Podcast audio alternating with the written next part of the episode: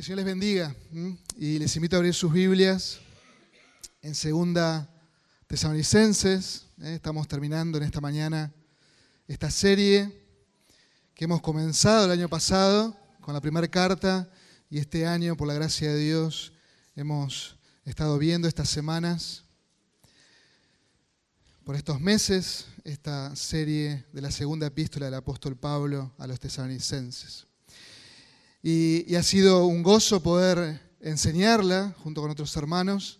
Ha sido un gozo exponer. Dios ha tratado con mi corazón. Y espero y oro que, que Dios haya tratado o que haya estado atento vos, porque Dios seguro que trató con vos. Que hayas tratado y hayas tenido un corazón dócil a recibir la enseñanza y, y a vivir todo lo que hemos estado aprendiendo. Y hemos titulado esta serie y hemos visto una iglesia ejemplar, no una iglesia perfecta. No existe de, este lado de la gloria una iglesia perfecta, pero sí una iglesia ejemplar que nos modela a perseverar en la fe, que nos modela a vivir en medio de tribulación, de tormento, donde recurrir. Y vemos el apóstol Pablo en esa insistencia, en esa enseñanza, en ese amor de un padre con un hijo, que les enseña a esta joven iglesia dónde deben recurrir. Y hemos visto a lo largo de estas dos cartas la doctrina de la perseverancia de los santos, que es nuestro Dios que nos preserva, que nos da una fe perseverante, una fe que es viva, una fe que crece en medio de la dificultad. Y es lo que vamos a estar concluyendo en el día de hoy. Vamos a, a leer allí el capítulo 3, versículo 16 al 18. Leemos y que el mismo Señor de paz siempre os conceda paz en todas las circunstancias. El Señor sea con todos vosotros. Versículo 17. Yo, Pablo, escribo este saludo con mi propia, de mi propia mano, con esta señal distintiva en todas mis cartas. Así escribo yo. La gracia de nuestro Señor Jesucristo sea con todos vosotros. Oremos, hermanos. Señor y Padre, al ir a tu palabra, necesitamos la asistencia de tu Santo Espíritu trayendo luz a nuestra mente, a nuestro corazón, que cada uno de nosotros que estamos aquí podamos atender a tu verdad.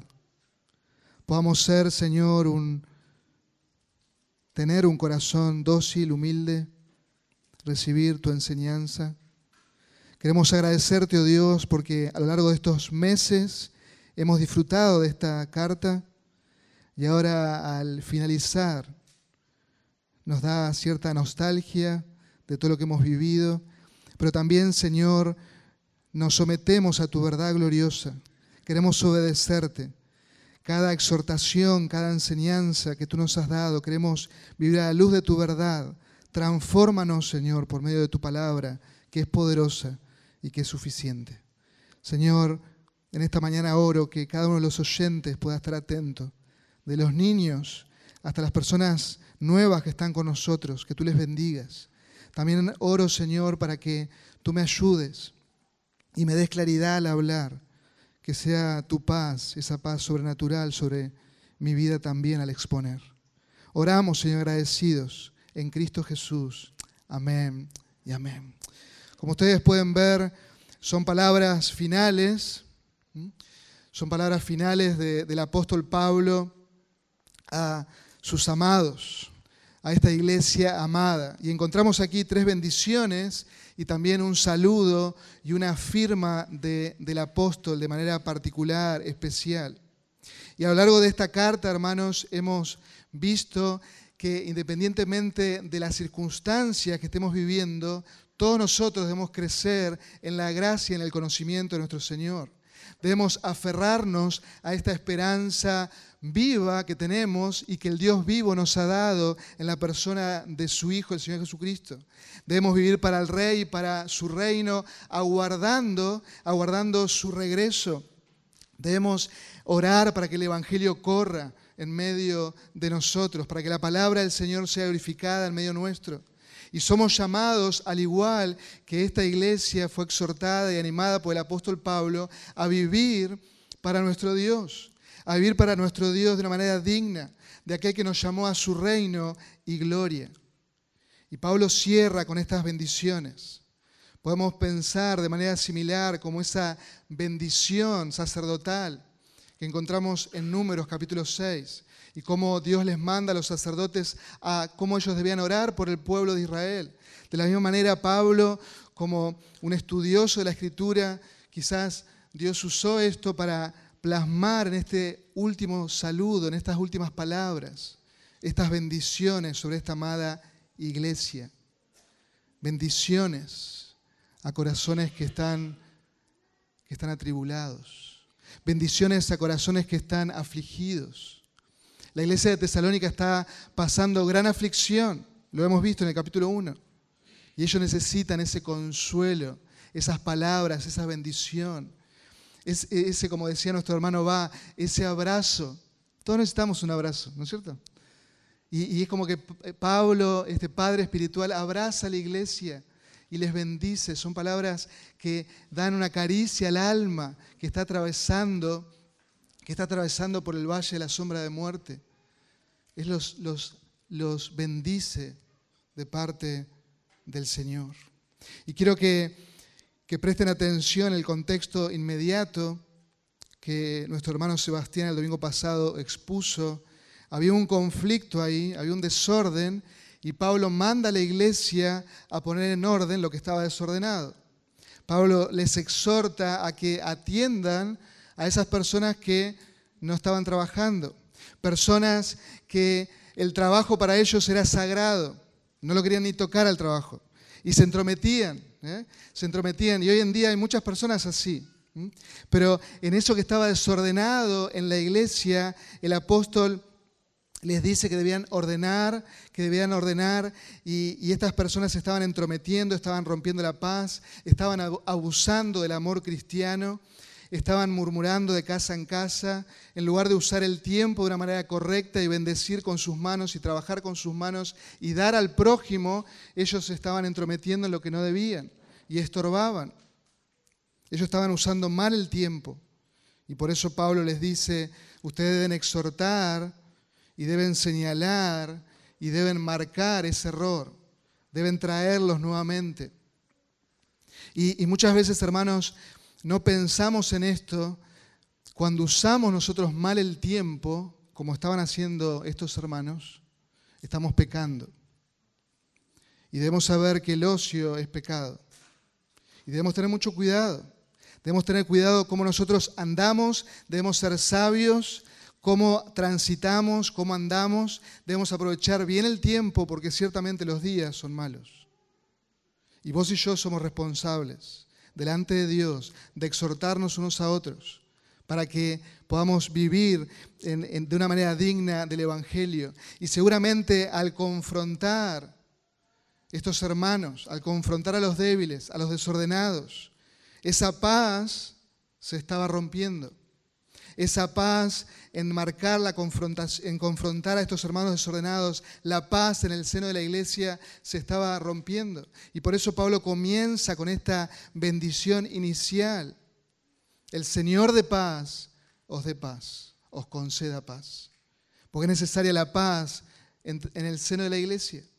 Es necesaria la paz en ese vínculo entre unos a otros. El Señor Jesucristo es el príncipe de paz y aquel que vino a quitar esa enemistad que teníamos con Dios, también quita toda enemistad que tengamos unos con otros. Y Él pone paz en el seno de la iglesia. Y necesitamos llevar nuestras relaciones interpersonales, interpersonales en esa paz del Señor.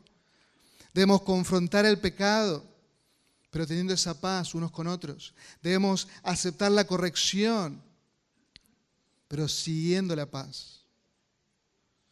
Debemos recordar, hermanos, que nosotros, vos y yo antes de Cristo, éramos enemigos de Dios. Éramos enemigos de Dios.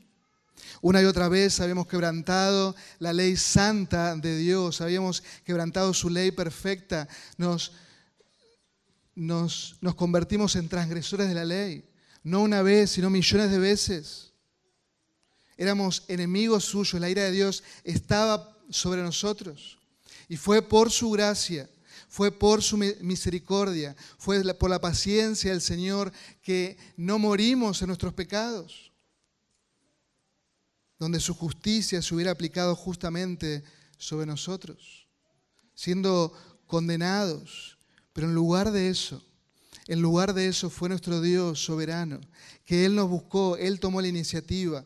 Y en el momento indicado, Él nos dio vida para que podamos responder en fe, para que podamos ver al príncipe de paz, para que podamos ver y creer en el Señor Jesucristo, creer en Él, creer en su obra perfecta, creer que Él vivió de una manera perfecta, que cumplió la ley. Él es nuestro sustituto. Poder creer en Él, en que Él murió, fue, sepultado y que resucitó al tercer día. Creer en, en el príncipe de paz.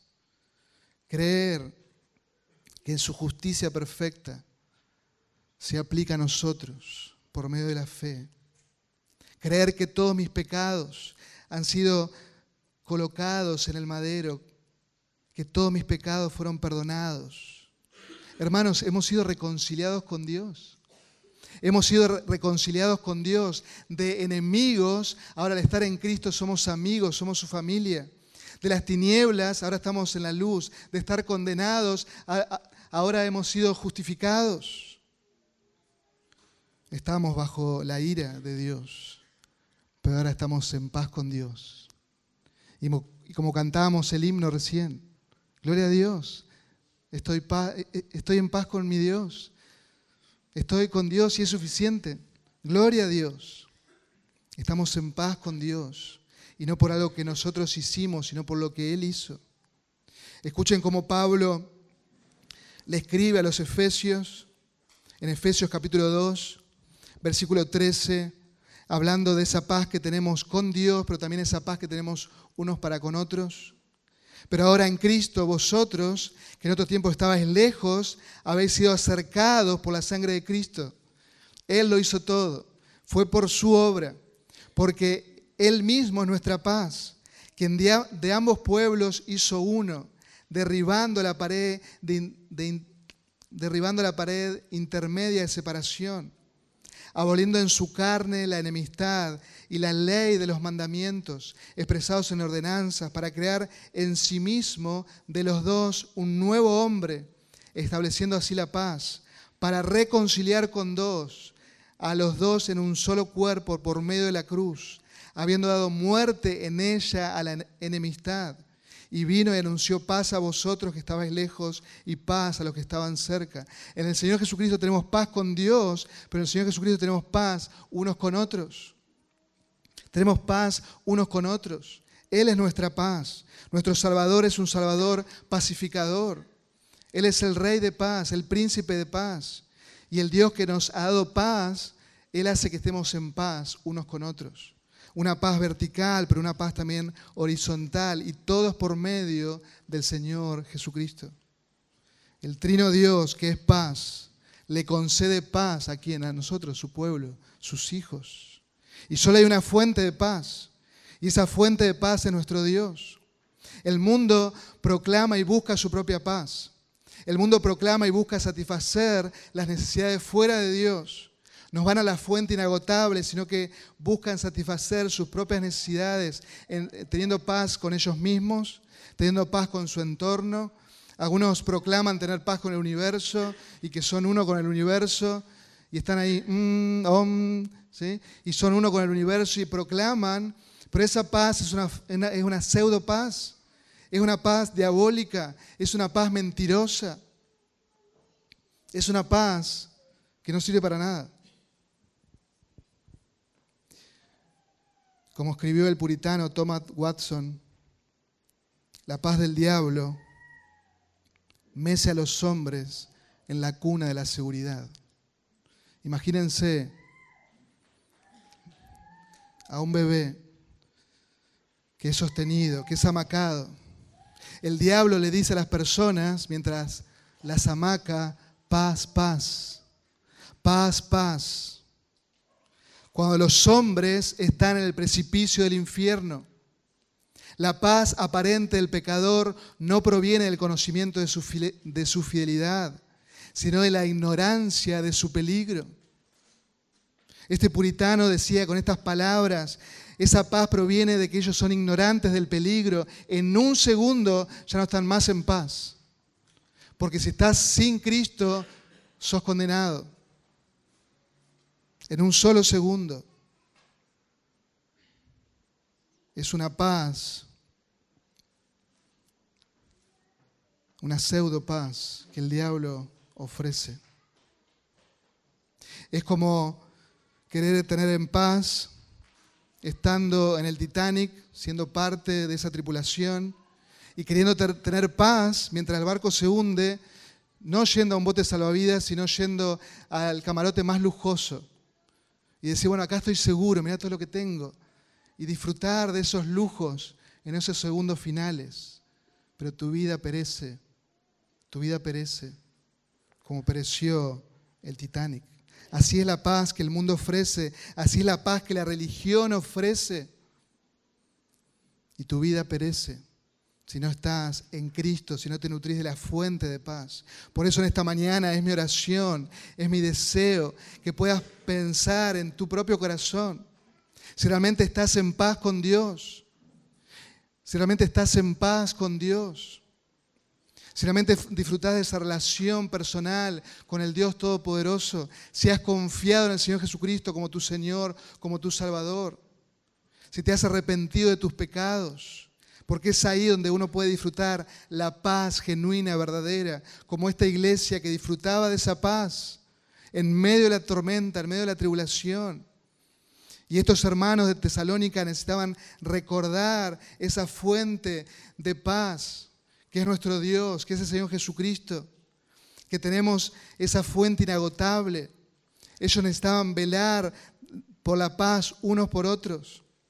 Ellos debían perseverar en la unidad del Espíritu, en el vínculo de la paz. Y el apóstol sabe que los hermanos de Tesalónica están luchando por la paz. Y que en medio de los conflictos que estaban surgiendo ahí, ellos necesitaban refugiarse en la paz. Porque somos especialistas, todos nosotros, en romper la paz. Somos especialistas. Y cada uno de nosotros somos especialistas en comenzar a levantar paredes, comenzar a desunir, comenzar a criticar, comenzar, a poner de un bando o del otro. Ah, no, porque fulanito tiene razón. Ah, no, porque a mí me gusta más tal. Y comenzamos a hacer paredes entre nosotros en el mismo seno de la iglesia. Somos especialistas en ofendernos. ¿Sí o no? Nos ofendemos rápido. Y ofendemos a otros rápido. Somos especialistas. Y buscamos por todos los medios de romper esa paz, luchamos y, y, seguimos luchando. Hermanos, el único antídoto para vivir en la paz es el Evangelio. Es nutrirnos de Cristo nuestro Señor. El único antídoto que tenemos es sumergirnos en el Evangelio, recordando esa paz con Dios recordando que ya no somos más enemigos de Dios, que estamos en paz con Dios por medio del Señor Jesucristo. Y en esa paz debemos vivir, debemos nutrirnos para poder estar en paz unos para con otros. El Señor nos concede esa paz y Él la ofrece. Y como todas las cosas que el Señor ofrece, es una paz ilimitada. Es una paz ilimitada, es una paz sin medida que tranquiliza a nuestros corazones inquietos, que tranquiliza a nuestros corazones inquietos. Y Pablo, Pablo agrega allí, el Señor de paz os conceda paz en todas circunstancias, literalmente en todo tipo de formas, en cualquier circunstancia, en cualquier momento, sea situación que vos estás pasando en tu corazón, o sea situaciones en la iglesia, o sea situaciones en trabajo, en todo momento podemos recurrir a nuestro Dios y saber que Él está dispuesto a darnos esa paz para esa situación específica. El punto que muchas veces nosotros nos afanamos y en lugar de ir a la fuente inagotable, nos afanamos y queremos tratar de solucionar los problemas a nuestra manera. Y ahí tenemos un grave problema. Nos afanamos. Y muchas veces nuestra mente comienza a hacer, a pensar en el futuro, en cosas que quizás no van a ocurrir nunca. Y nos perturbamos y nos angustiamos y perdemos de vista al Señor, su gloria, su reino, por cosas que no tienen sentido. Necesitamos ir al Señor, recurrir al Señor y como dice Pablo a los filipenses, esa paz de Dios que sobrepasa todo entendimiento va a guardar, va a cuidar, va a proteger tu corazón, tu mente. Recurrir a la fuente, descansar en el Señor. Él es nuestra paz y Él nos concede su paz inagotable. Qué bendición preciosa que el apóstol expresa aquí. El mismo Señor de paz siempre os conceda paz en toda situación. Están atravesando los conflictos con los desordenados, el Señor está ahí y el Señor les va a conceder paz. En cualquier situación, frente a aquellas personas que los afligen, el Señor está ahí y les concede paz para esa situación específica. Qué bendición preciosa. La segunda bendición que encontramos ahí también en el versículo 16, en esta oración, en este deseo por estos amados hermanos de Tesalónica, es que el Señor sea con todos vosotros. Parece una bendición obvia, ¿no? Que el Señor sea con todos vosotros. Ya sabemos que el Señor está con nosotros. Parece algo obvio que Pablo expresa aquí. Nosotros sabemos que el Señor es omnipresente, que Él está en todas partes, en todos lados. Sabemos que Él está conmigo. ¿Qué es lo que Pablo está queriendo decir así? ¿Por qué expresa esta bendición? ¿No es el mismo Señor Jesucristo que se revela a sí mismo como aquel que anda en medio de su iglesia, que camina en medio de sus, iglesias? ¿Por qué Pablo expresa aquí? Porque esta iglesia, al igual que nosotros, a veces no somos conscientes de la presencia del Señor en nosotros y con nosotros. Nos pasa que estamos luchando y miramos a un lado, al otro, parece que estamos solos y nos olvidamos que Él está con nosotros. ¿Les pasa eso, sí o no? Nos olvidamos. Y pensamos que esa carga la estamos llevando nosotros solos y debemos saber que su presencia está con nosotros todos los días. Él lo prometió. El Señor es quien nos acompaña, el Señor es quien nos sostiene, Él está siempre con nosotros. Muchas veces tenemos que exhortar a un hermano y pensamos que estamos solos cuando le exhortamos, cuando le animamos. No estamos solos, el Señor es quien nos acompaña. Y la iglesia de Tesalónica debía saber que frente, a la, em, frente al conflicto que ellos estaban viviendo, frente a la disciplina, que ellos debían tomar parte la disciplina eclesiástica, el Señor estaba con ellos. El Señor estaba tomando cartas en el asunto y Él lo iba a usar para poner en orden a los desordenados. El Señor dijo claramente en medio de la disciplina de la iglesia en Mateo 18, porque, están, donde están dos o tres reunidos en mi nombre, allí estoy yo, en medio de ellos. El Señor es parte de ese proceso de la disciplina. El Señor está con los suyos cuando se encargan de exhortar, de animar, de restaurar, cuando se encargan de, de una misión de salvataje, una misión santificadora, que van al lado del hermano y le exhortan y le hacen volver al camino le hacen volver a esa, vida digna del Evangelio. El Señor Jesucristo está presente ahí. Y los hermanos de Tesalónica debían saber, ustedes están acomodando a aquellas personas que están desordenadas. El Señor está presente ahí, con ustedes. Hagan lo que tienen que hacer. Pablo les bendice y les recuerda, el Señor Jesucristo está en medio de ustedes. El Señor edifica su iglesia. Es el Señor, no nosotros. Es el Señor que edifica su iglesia. Y el Señor Jesucristo, por medio de su vocero, del apóstol Pablo, Él les está diciendo, yo estoy con ustedes cuando confrontan a los desordenados. Yo, estoy con ustedes cuando confrontan el pecado. Yo estoy con ustedes cuando se enfrentan a las aflicciones y persecuciones. Yo estoy con ustedes y los libro, los rescato del maligno. Yo estoy con ustedes hoy y estaré con ustedes mañana y pronto vengo a buscarlos. Yo estoy con ustedes. Es el Señor de paz que está conmigo.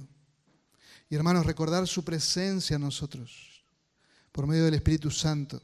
Recordar su compañía constante de Cristo mismo. Nos llena de gozo, nos llena de paz. tranquiliza nuestros corazones. Tranquiliza nuestros corazones. Nos da aliento para continuar. Nos da fortaleza para levantarnos. Pero al mismo tiempo el vivir bajo, bajo su presencia nos hace, hermanos, estar en humildad constante. Nos hace vivir bajo ese temor reverente. Saben, muchas cosas que hacemos no las haríamos si fuéramos conscientes de la presencia del Señor todos los días con nosotros. Y debemos pensar en esto. Por eso es clave que la iglesia pudiera entender, el Señor sea con todos vosotros. Esa constante dependencia del Señor, esa constante eh, experiencia de vivir en su presencia, de vivir bajo su temor, que nos libra de pecar, que nos ayuda a vivir en santidad, que nos ayuda a vivir para su gloria. Y los hermanos de Tesalónica debían recordar su presencia, debían recordar que el Señor Jesucristo observaba todo, que Él le iba a dar alivio, pero también iba a juzgar a los, a los rebeldes, a aquellas personas que los oprimían. Ellos debían vivir bajo su temor reverente, fortalecidos, fortalecidos por medio del Espíritu Santo. Algunos años más tarde, décadas más tarde, el apóstol Pablo daba testimonio del consuelo recibido por el mismo Señor Jesucristo. En su última carta, antes de partir con el Señor, antes de ser martirizado, el apóstol Pablo le escribe a Timoteo, a su amado hijo en la fe, en el capítulo 4, versículo 16, y él expresa estas palabras. En mi primera defensa nadie estuvo a mi lado, sino que todos me abandonaron. Y él aclara a Timoteo que no se los tenga en cuenta esto. Yo no tengo rencor contra ellos, que no se lo tenga en cuenta. Pero el Señor, pero el Señor estuvo a mi lado. Pero el Señor me fortaleció. ¿Y para qué lo hizo? A fin de que por mí se cumpliera cabalmente la proclamación del mensaje y que todos los gentiles oyeran. Fui librado del león, dice Pablo. El Señor me librará de toda mala y me traerá a salvo a su reino celestial. A Él sea la gloria por los siglos de los siglos. Amén. El apóstol Pablo da testimonio de esa presencia de Cristo que estuvo con él, que lo acompañó en un momento de mayor debilidad, que él le dio las fuerzas necesarias para que él, debilitado, estando en prisión, él pueda pararse ante el tribunal romano y proclamar a viva voz, Jesucristo reina. Hay un solo evangelio, que es el evangelio del Señor Jesucristo. Dios lo fortaleció para que pueda proclamar a esas personas que eran pecadores y que necesitaban de Cristo. Es su presencia que nos fortalece en cada una de nuestras debilidades. Y la iglesia de Tesalónica debía abrazar esta bendición y vivir bajo la luz de esta presencia constante de nuestro Señor. Él siempre está con nosotros. En tercer lugar, vemos aquí en estos textos cómo el apóstol Pablo pone su firma en el versículo 17.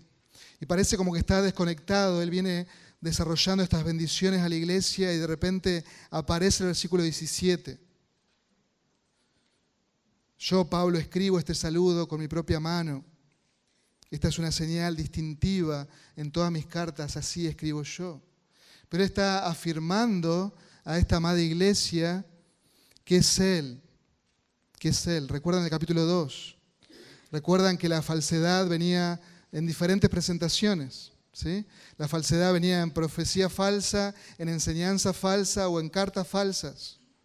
Así que el apóstol Pablo a través de este saludo, de esta firma, él les está diciendo, soy yo. Y si soy yo, todo lo que él les, le he escrito es verdad. Y si es verdad, ustedes deben obedecer. Porque es palabra de Dios. Porque yo soy el enviado apostólico. Seguramente la iglesia al observar ese, esa carta, quizás había un cambio de letra, quizás la letra de Pablo era un poco más grande por sus problemas en la vista. No lo sabemos de qué manera él firmó esta carta, él escribió estas últimas palabras. Pero lo que sí sabemos es que ellos al leerla Ellos estaban tranquilos. Ese es Pablo. Ese es Pablo, estamos seguros de eso, no hay duda de eso. Ese es Pablo y todo lo que nos escribió es para nuestro bien. Nos trajo paz y debemos avanzar, debemos obedecer. Y hermanos, debemos saber que siempre que la verdad aparece, la verdad hace desbaratar, desvanece la mentira. Siempre la verdad de la escritura, la verdad de la revelación de Dios trae paz. Siempre la verdad de Dios une. Siempre la verdad de Dios nos anima. Siempre la verdad trae claridad, esperanza, valor para seguir en la lucha. Es la verdad de Dios. El creyente habla verdad. El creyente vive la verdad.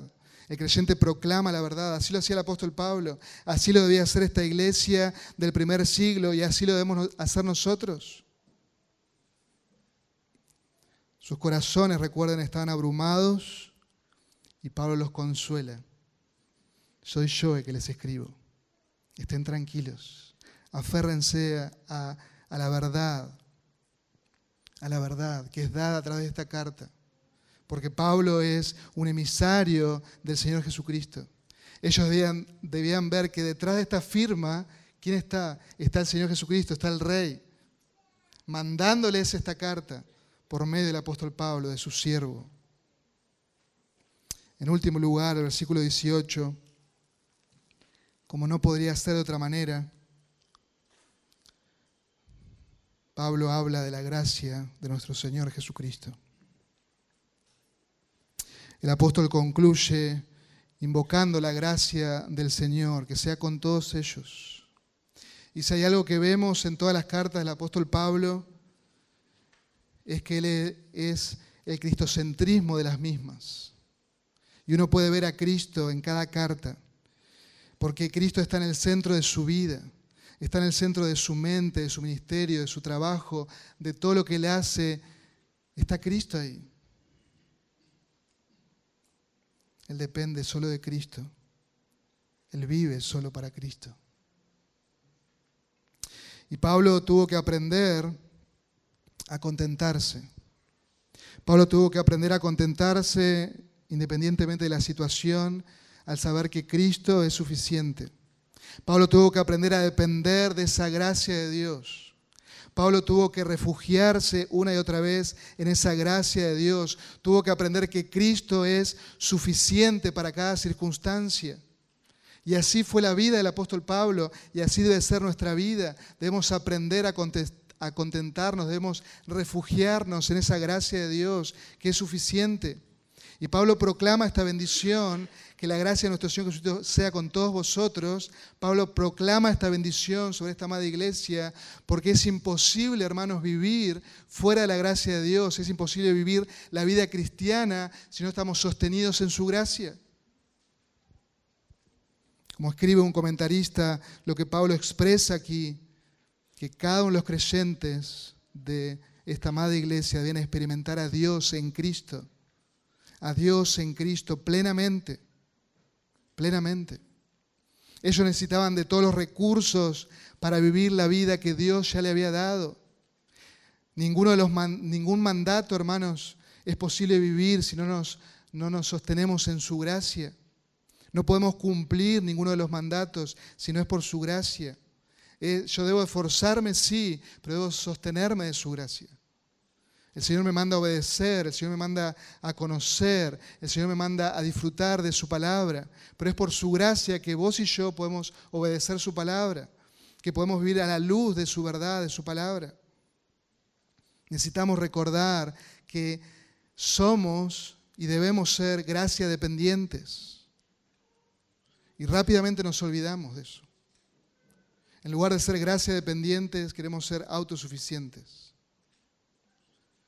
Y somos como niños pequeños que le dicen a papá, yo puedo. Yo puedo mamá, yo puedo papá, déjame a mí solo. Y uno los ve que están luchando quizás con, con la campera, con el buzo, con atarse el cordón. Yo puedo, no me ayudes. Están tratando de abrir algo y uno, y uno sabe y los deja para que aprendan. El tema es cuando vamos creciendo y eso lo llevamos a la iglesia y seguimos diciendo yo puedo. Hermanos, el yo puedo es contrario a la vida cristiana. Vos no podés, yo no puedo. Es por su gracia. Y necesitamos ser gracia dependientes. Debemos depender de esa gracia, de todos los recursos que Él nos ha dado. Debemos depender y someternos al Espíritu Santo cada día. Debemos recurrir a la, a la palabra, a la oración. Debemos saber que debemos recurrir a la iglesia. Debemos recurrir a los pastores, a los hermanos, a otras congregaciones, porque no podemos, necesitamos de su gracia y necesitamos nutrirnos de todos los recursos que Dios nos ha dado en su gracia. Somos todos medios de gracia para que podamos crecer en fe, para que podamos crecer en fe siendo más parecidos a Cristo. ¿Necesitamos de su gracia? ¿Sí o no? Sí, todos los días. Todos los días. Necesitamos depender del Señor. Esa gracia salvadora, esa bondad, ese favor inmerecido, concedido a nosotros, pecadores indignos. Él tuvo misericordia a nosotros. Y hay un solo lugar donde recurrir, que es el Señor Jesucristo. No hay otro. Él es la fuente. No hay otro. Hay una, una fuente que es inagotable de gracia, donde vamos ahí y tomamos gracia sobre gracia. Ven, ven a Él una y otra vez. Y los creyentes de Tesalónica, hermanos, debían experimentar la gracia de Dios en medio del sufrimiento que ellos estaban recibiendo, de esos adversarios, que cada vez se ponía más difícil, cada vez se ponía más difícil la adversidad y ellos debían depender de la gracia de Dios. Ellos debían experimentar la gracia de Dios atesorando y guardando la doctrina recibida sobre los eventos futuros, pero también toda la doctrina que Pablo le había enseñado, ellos debían depender de la gracia de Dios para poder vivir a la luz de esa enseñanza. Los creyentes en Tesalónica debían confrontar el pecado, pero sostenidos por la gracia de Dios. Debían confrontar el pecado en esa atmósfera de gracia para cuidar y restaurar a los hermanos que estaban siendo disciplinados. Y esto es muy importante para nosotros a la hora de aplicar la disciplina. Siempre debemos hacerlo en una atmósfera de gracia. Porque cuando no lo hacemos en una atmósfera de gracia nos creemos superiores. Y creemos que nosotros no vamos a pecar, pero aquel sí. Y aquel otro también. Y nos creemos que nosotros ponemos el estándar de la vida de piedad. Y no es así. Eso es legalismo. La vida de, piedad la pone la Escritura, la pone el Señor. Él pone el estándar de cómo debemos vivir la vida cristiana. Y es por su gracia que vos y yo debemos vivir y podemos vivir la vida cristiana. Pero a la hora de confrontar, siempre nutrite de la gracia de Dios. Hay un síndrome que yo les llamo el síndrome del hermano mayor. ¿Recuerdan la parábola del hijo pródigo? ¿Recuerdan al hermano mayor? Y muchas veces a la hora de confrontar los problemas o de ver la iglesia, tenemos esta enfermedad, este síndrome del hermano mayor. Y nuestros ojos se nublan sin gracia y comenzamos a juzgar de una manera pecaminosa. Y hermanos, hay un solo remedio para eso, que es Cristo, que es refugiarnos en su gracia, que es ser permeables al Evangelio, de saber de que fue por su gracia que el Señor me salvó, fue por su gracia que de estar acá, ahora estoy acá, pero es por su gracia, no porque yo sea una mente brillante no, es por su gracia. Y por eso debemos cuidar nuestro corazón. Podemos atesorar eh, el Evangelio en nuestro corazón, en nuestra mente, de saber de que todo lo que tenemos es por su gracia. Y así debemos vivir. Y así debemos ayudar a aquellos hermanos nuevos que quizás están debilitados. Debemos ponerlo al lado, debemos exhortarles, debemos animarles, cuidarles. Pero siempre tomado de la mano del Señor y viviendo en gracia. Viviendo en gracia. En esta mañana quiero preguntarte, quizás estás de visita por primera vez o algunas veces ya nos has visitado, pero has experimentado la gracia de Dios en tu vida. Has experimentado su gracia, su perdón. La gracia de Dios se ha manifestado trayendo salvación a todos los hombres. Si no has experimentado la gracia de Dios, ven a Cristo. Ven a esa fuente inagotable. Hay un camino que el pecador debe andar y transitar para ser perdonado sus pecados, que es Cristo el Señor. Él es la vida, la verdad. Nadie viene al Padre sino solo por Él. Ven a Cristo. Experimenta su gracia salvadora. Y nosotros, hermanos, debemos experimentar la gracia mientras crecemos. Mientras participamos de los God, mientras estamos en los ministerios, disfruta de la gracia. Disfruta de la gracia de Dios en la vida del otro. Cómo nos servimos unos a otros. Disfruta de esa gracia. Todo lo que haremos es por su gracia y es para su gloria. Esta madre iglesia de Tesalónica, en la cual nosotros hemos transitado, debían enfocarse en esa esperanza viva que ellos tenían y que tenemos nosotros en Cristo. Ellos debían ver al Rey, debían ver a aquel que sufrió en el Calvario por ellos, aquel que los salvó, aquel que los rescató. Debían ver al Rey que iba a volver pronto. Ellos vivían con esa esperanza, igual que nosotros vivimos con esa esperanza viva. El Rey viene pronto a buscarnos. Han pasado dos mil años y esperamos su regreso, pero vive cada instante como que el Rey viene ahora. Mientras ellos transitaban, ellos debían vivir en paz. Mientras ellos transitaban, ellos debían disfrutar de su presencia. Mientras ellos transitaban, debían aferrarse a la verdad.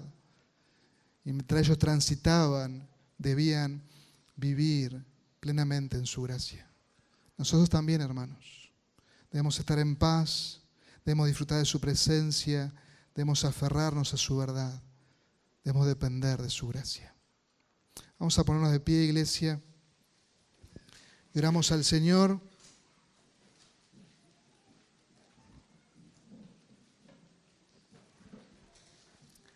En estas bendiciones finales a corazones atribulados, cargados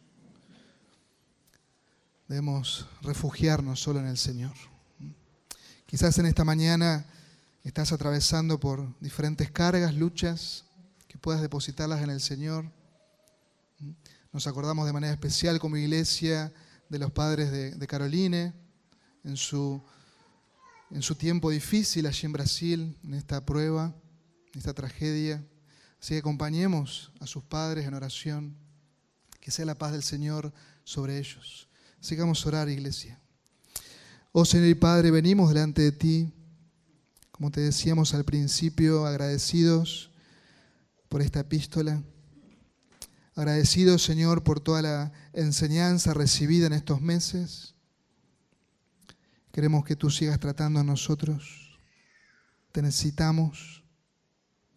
Nos sentimos tan identificados con, con esta iglesia aunque quizás ninguno de nosotros haya atravesado lo mismo que atravesó esta iglesia, las dificultades, pero aún así nos sentimos tan débiles, Señor.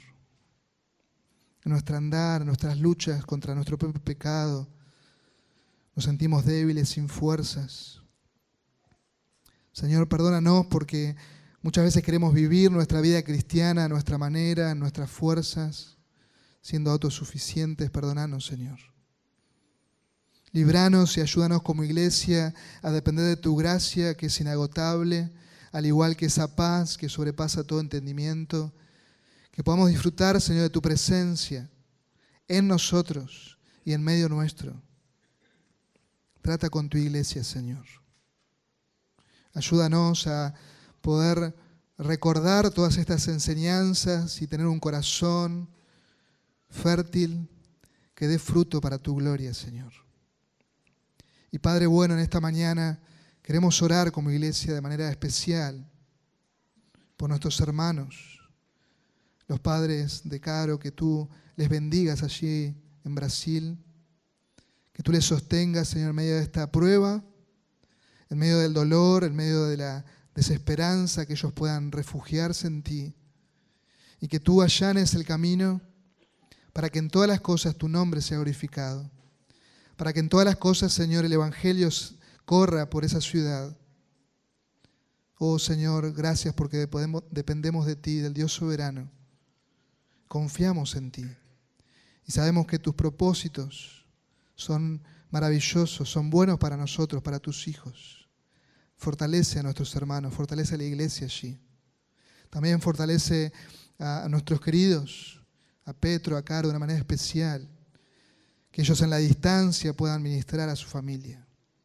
Señor y Padre, también oramos por aquellos hermanos que están en medio nuestro, que están atravesando diferentes situaciones de salud, situaciones en el, trabajo, que están cargados por diferentes motivos, que tú en tu gracia, Señor, les alivies, que tú les sostengas, que constantemente puedan mirar hacia arriba y verte a ti, el Dios Todopoderoso, soberano, sosteniéndoles. Padre bueno y Padre Santo, gracias te damos por esta mañana. Que podamos ahora, al concluir, adorarte y poder cantar a a vos, que estamos bien contigo, Señor. Que tenemos paz, que te damos la gloria a ti, que te bendecimos por esa paz que tú nos has dado en Cristo. Paz contigo, pero también paz unos con otros. Oramos, Señor, agradecidos en Cristo Jesús. Amén y amén.